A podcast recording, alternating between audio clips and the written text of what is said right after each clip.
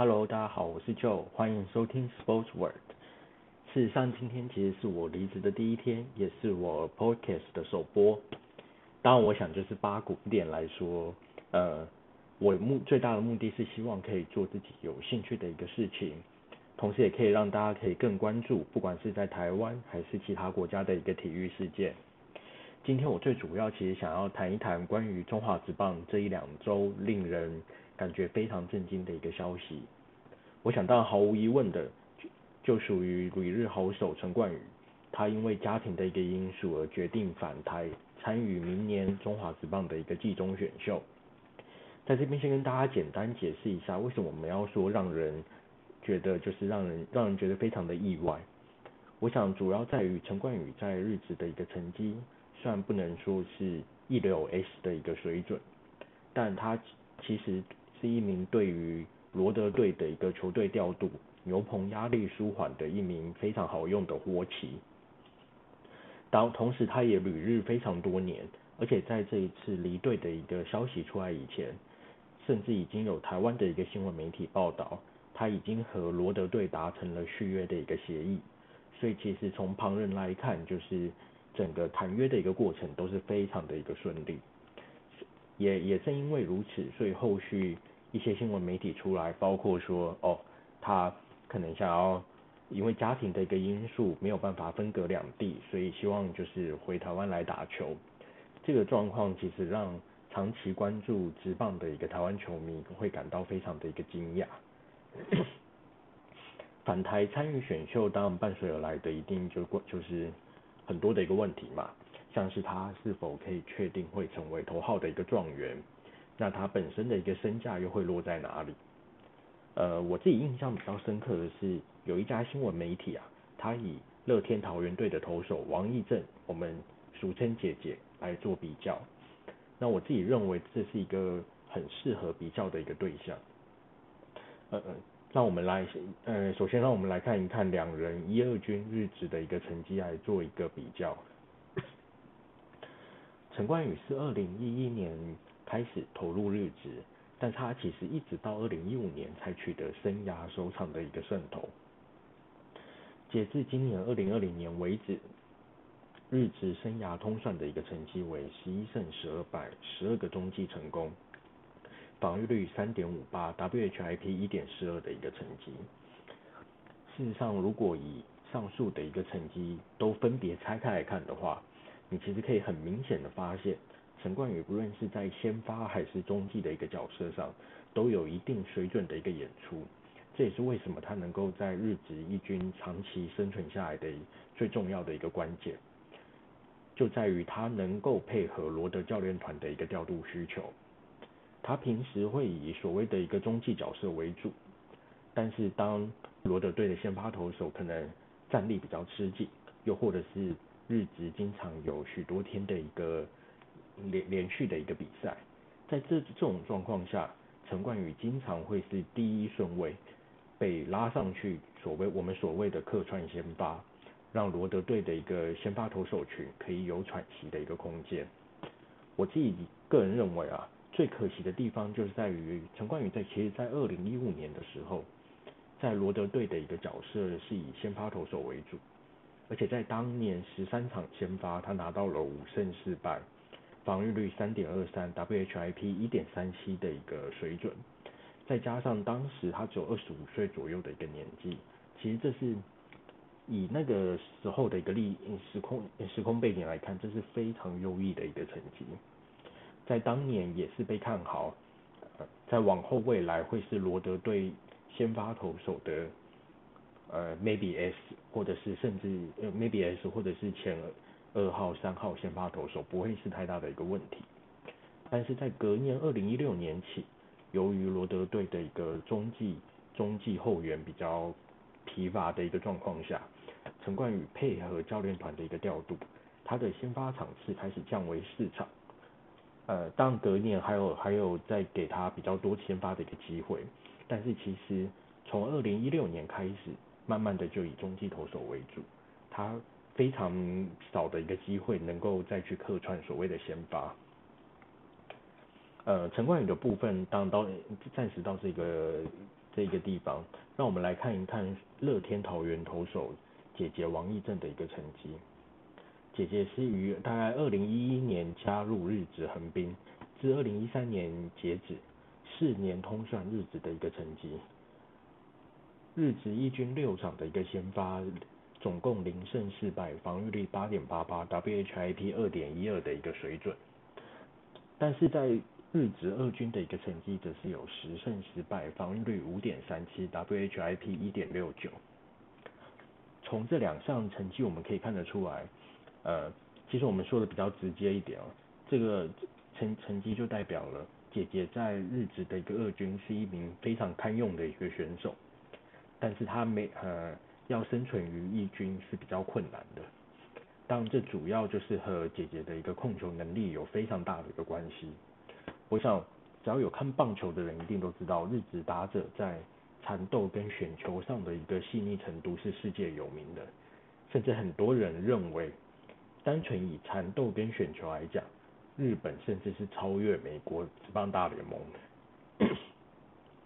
姐姐的一军的一个成绩，日职一军的一个成绩，二十四点一局的一个投球中就送出了十九次的一个四坏球保送。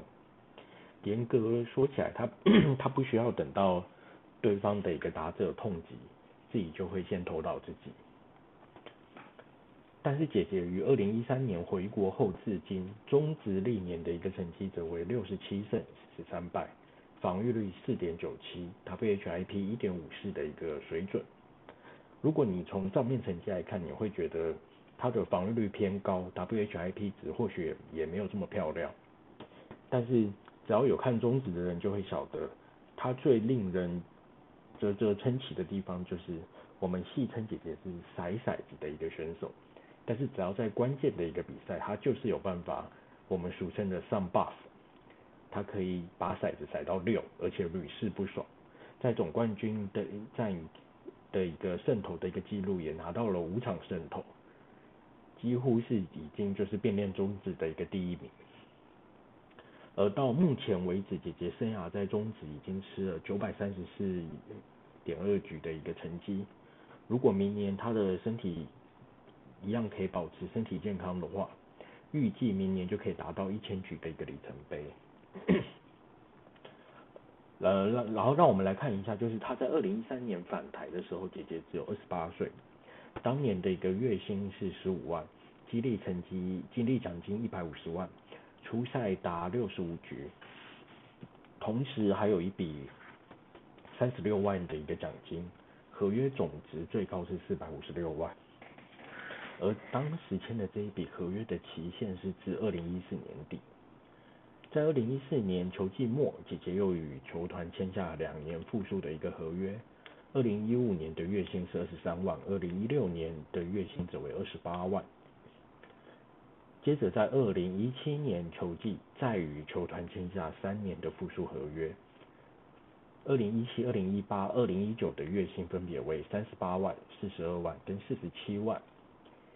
最后就是在二零二零年今年的一个球季前。又与球球团签下了三年的复数合约，分别为五十二万、五十二万、五十五万。当然，我想就是呃所谓的签约哦，这个时空背景它是有差异的。我因为呃因为整体的一个球团的一个状况，中止的一个经营的一个各球团经营的状况也都不同。所以我想这真的比较适合我们说中职秘书长说的滚动式的一个修正哦，一直滚滚滚滚到不知道哪里去。我们单纯以陈冠宇的一个状再回讲回陈冠宇的一个状况，他回国以后，我认为最重要的是他参加选秀，他究竟会以中继投手还是先发投手为主？这两个有极大的一个不同啊，而且会大大的影响到他谈薪的一个状况。嗯，其实以世界各国的一个职棒都是如此，先发投手薪水是最高的，再是守护神，最后才是我们所谓一般的一个牛棚中继。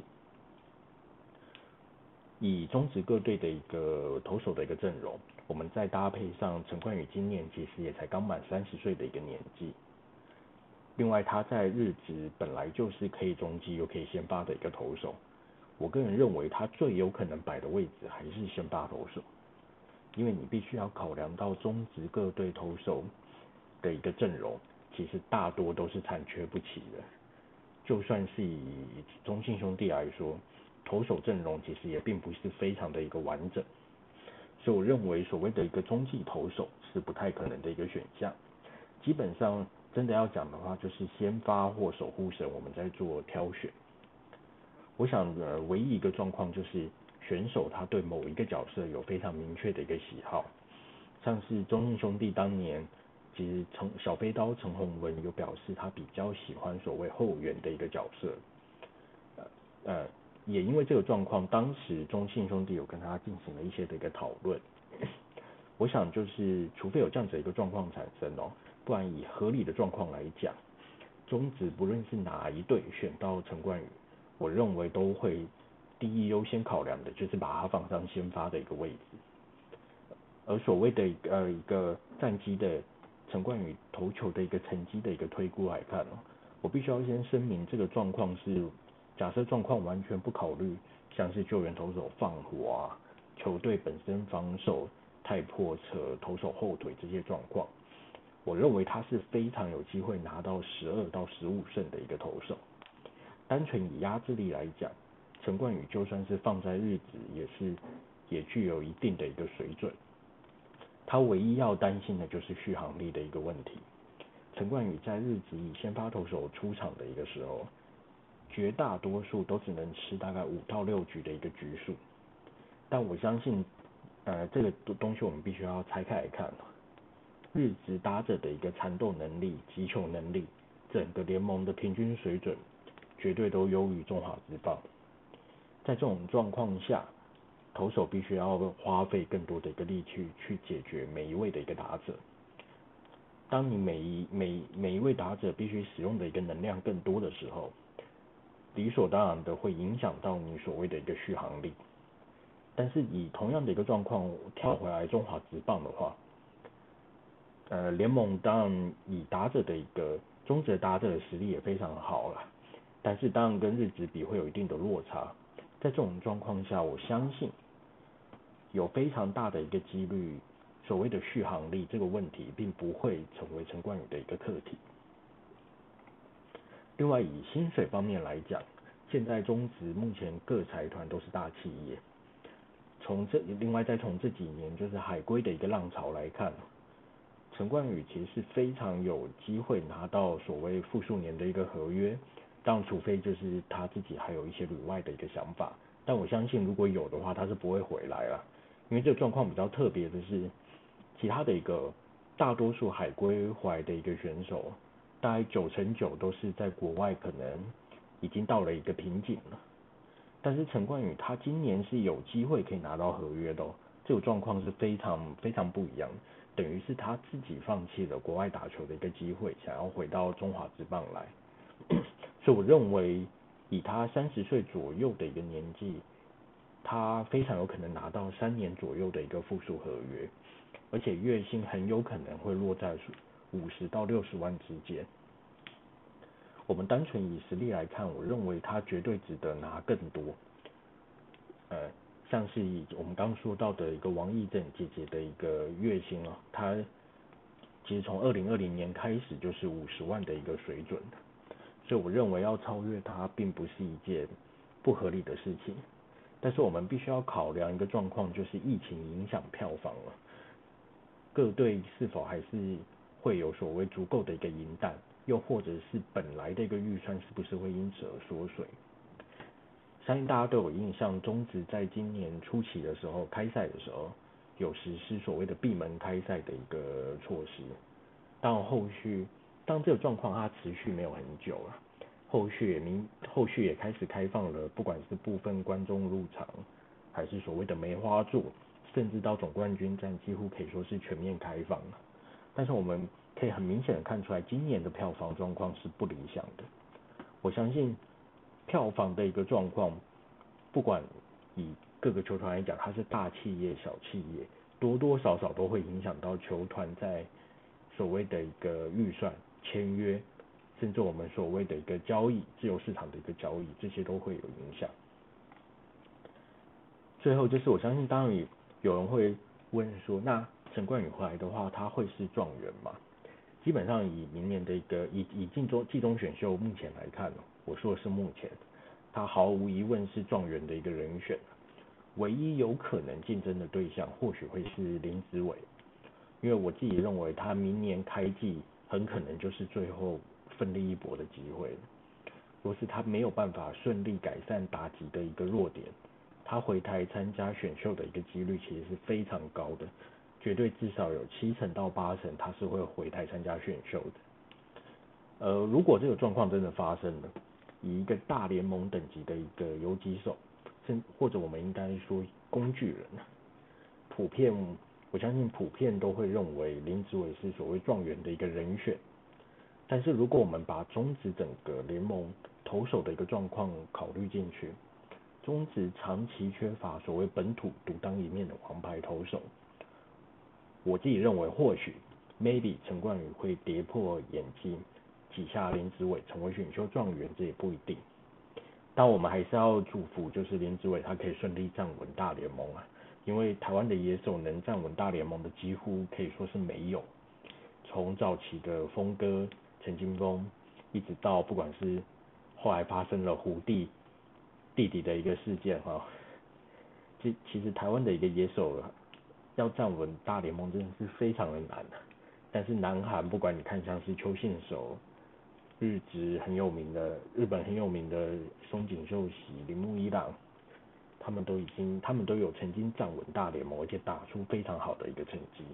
所以我们希望我们台湾也可以哦。然后就是今天的这个介绍哈，我们到大概到这个阶段，如果喜欢的话，麻烦就是大家可以帮我按订阅，后续会定期更新体坛的一些事件的一个讨论。我嗯，我想我不会只聚焦于台湾了，因为我想如果你只特定 focus 在某一项运动，那大家可能很难很难去吸引或者是。让让一些不认识的人来听！我主要呃最大的一个目的是希望大家都有机会可以接触，不管是各个运动也好，各个或者是你懒得看比赛也好，你只是单纯要听一听体育的一个消息，想要跟上时事，这些都没有关系。我主要是最主要就是希望大有更多的一个机会跟一个平台，可以让大家听一听关于体育的一个新闻，就算是出去。maybe 你有一些人可能跟国外客人在聊天的时候，你都有机会可以有一个话题，可以去跟去跟所谓的一个国外客户来来来聊天，来做一个沟通。我想这因为体我们所谓的一个体育是无国界的一个运动，这也是为什么我一直想要借由这个平平台传达这一项讯息的一个原因。最后就是要跟大家说。你们好，我是 Joe，今天是我首播的第一集，谢谢你们收听，大家晚安，谢谢。